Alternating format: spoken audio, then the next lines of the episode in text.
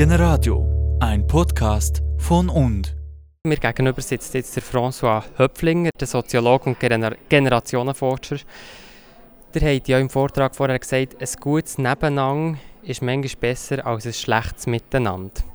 Das ist ein bisschen ähm, demotivierend für Generationenprojekte, oder nicht? Nicht unbedingt, weil man, man hat auch gemerkt, zum Beispiel, wenn man jetzt für äh, äh, sagen wir, Mehrgenerationensiedlungen geht, dann braucht es eine sehr gute Raumgestaltung. Also der Kindergarten-Spielplatz muss nicht dort sein, wo zehn Jahre ihren Garten haben, oder?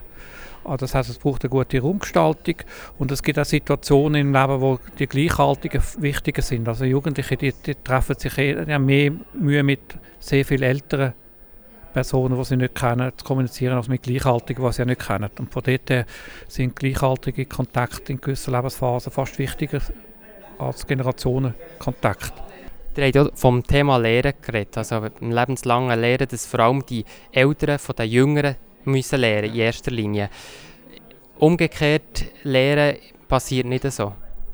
Doch, es passiert. Das muss einfach zuerst, man einfach festgestellt, wenn man nur zuerst die Eltern über ihre Erfahrung redet, dann dominieren die Älteren und die Jungen sind gar nicht so interessiert. Wenn man zuerst sagt, was, zum Beispiel jetzt bei einem Projekt, was sind äh, Sachen, die die Jungen interessiert, und dann kann nachher, und die sagen das, was heute gilt, zum Beispiel bei Staats-App oder bei äh, Projekt, und dann kann man nachher die Erfahrung der Eltern gezielt einnutzen und benutzen, um äh, Innovation zu fördern. Dann hat man einen, einen anderen Ansatzpunkt. Da geht es nicht um Vermittlung von Erfahrung von allzu jung, sondern es geht darum, durch Erfahrung die Innovativität von Jungen zu stützen. Und dann haben wir schon eine Generationen-Solidarität eigentlich schon eingebaut.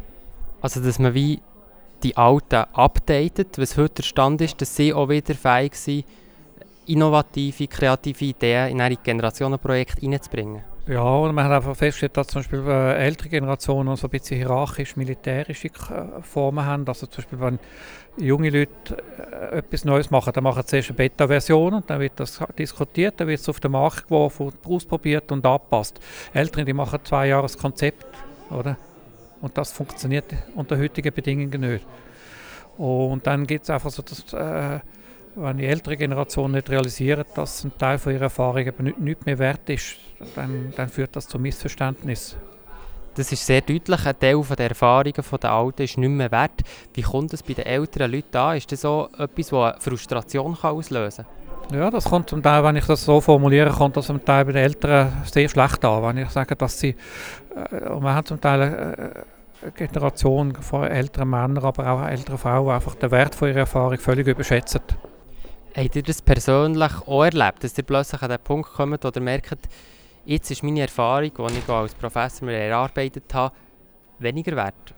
Ja, ich habe das eben schon frühzeitig so gemacht, dass ich eigentlich bei vielen Forschungsprojekten einen Generationenwechsel so eingeläutet, habe, dass einfach äh, wir entschieden haben, dass die Jungen sollen sagen, was, was, was sie wollen forschen wollen und um wie sie wollen forschen und über, ich übernehme einfach im Mandat dann einfach sagen wir, eine gewisse statistische Auswertung, wo ich weiß, die kann ich gut machen und sie sagen mir aber, was sie wollen. Zum Beispiel der Sozialbericht 2016 ist so gelaufen. Die junge Mitarbeiter hat gesagt, sie braucht das und das, der Text in dieser Länge und dann, hat, oder? und dann habe ich das gemacht. Also die Alten sollen Platz machen für die Jungen, dass die Drücker kommen können und dann die Alten gezielt noch mitmachen können. Ja, subsidiär, dass man einfach gewissen, gerade bei modernen, innovationsorientierten Themen natürlich einfach einen Generationenwechsel realisiert, nicht sich an, an die Macht und die Erfahrung klammert, bis man, merkt, bis man gar nicht merkt, dass es nicht mehr richtig ist. Betont hat er auch, dass Generationenprojekt für ältere Menschen nicht ein Anti-Aging-Programm sein sollen. Könnt ihr das noch ein bisschen ausführen?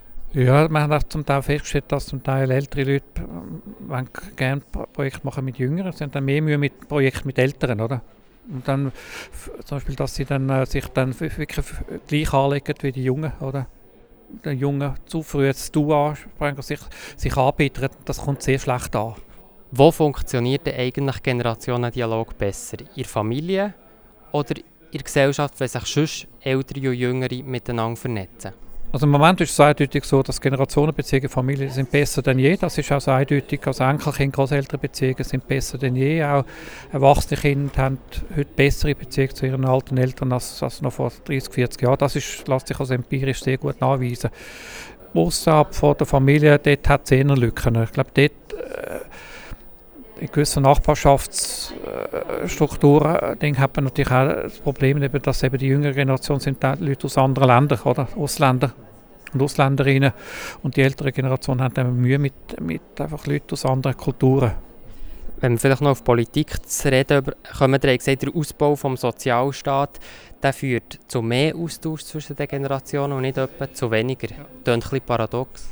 Ja, man hat einfach festgestellt, dass dort, wo zum Beispiel jetzt einfach sagen wir Enkelkind, Großelternbeziehungen, dort, wo Großelterngeneration wirtschaftlich abgesichert ist, aber auch durch eine gute Gesundheitsförderung gesund ist, einfach sie können besser auf junge Leute eingehen. Und das ist eindeutig. Also, äh, in den Ländern, zum Beispiel, wo die ältere Generation wirtschaftlich abgesichert ist, sind Be Beziehungen zwischen Großeltern und Enkelkind besser und, und dauern länger positiv als dort Länder, wo äh, die ältere Generation wirtschaftlich fast keine Möglichkeiten haben, weil zum Teil Kontakt mit viel Jüngeren braucht geistige Ressourcen, finanzielle Ressourcen, aber auch gute Gesundheit. Oder? Weil äh, der Kontakt mit viel jüngeren Personen ist halt sehr anspruchsvoll. Das heisst, der Dialog wird besser, je unabhängiger die älteren Leute sind? Ja, also man hat das in der Schweiz zum Beispiel durch Stöckli haben das auch gemacht, dass das ältere Paar dann äh, ein eigenes äh, Wohnhaus kann und nicht zusammen mit dem gleichen jungen Ehepaar immer am gleichen Tisch sind. Also das, durch eine gewisse Unabhängigkeit kann man natürlich viele Konflikte lösen. Man hat das mal gemerkt bei portugiesischen Familien. Jetzt, so jede Generation eine eigene Medienstation hat, gibt es keinen Konflikt mehr ums Fernsehen schauen, oder? Die Jungen können etwas anderes schauen als die Älteren und alle arbeiten mit Kopfhörern, gibt es auch keinen Konflikt, oder?